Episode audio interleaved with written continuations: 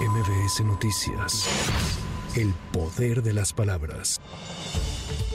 El presidente Andrés Manuel López Obrador presentó un total de 20 iniciativas de reforma a la Constitución ante el Congreso de la Unión, entre las que considera cambios al Poder Judicial, la ley electoral, las pensiones, aumento anual al salario mínimo por encima de la inflación y reducción de 67 a 65 años de edad para la pensión de adultos mayores, entre otras. 12. Se propone revertir las reformas de pensiones, tanto la aprobada durante el gobierno de Ernesto Cedillo en 1997 como la impuesta en el 2007 por Felipe Calderón porque afectan injustamente a trabajadores del Seguro Social y del ISTE, pues les impiden jubilarse con el 100% de su salario. Para reparar este daño a los trabajadores, en general, desde el primero de mayo de 2024 se va a crear un fondo semilla de 64.619 millones de pesos que se irá incrementando poco a poco, al mismo tiempo que se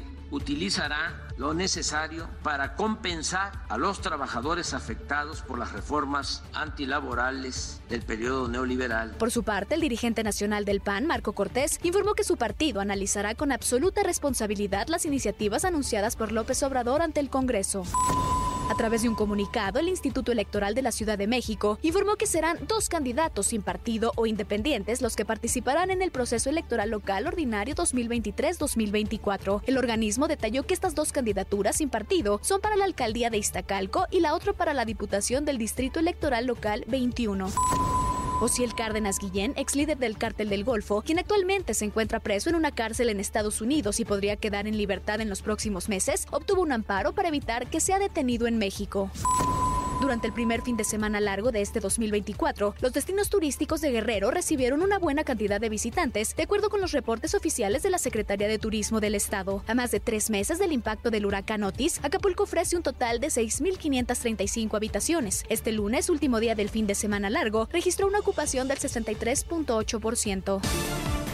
Ante los incendios registrados en las comunas de Viña del Mar y Quilpué, en Chile, ya suman más de 120 fallecidos, así como más de 10.000 las hectáreas consumidas por el fuego, 15.000 las viviendas dañadas y unos 40.000 los damnificados. Por su parte, los brigadistas continúan con el combate al fuego en algunas zonas y buscan evitar rebrotes en lugares donde ya se han controlado las llamas.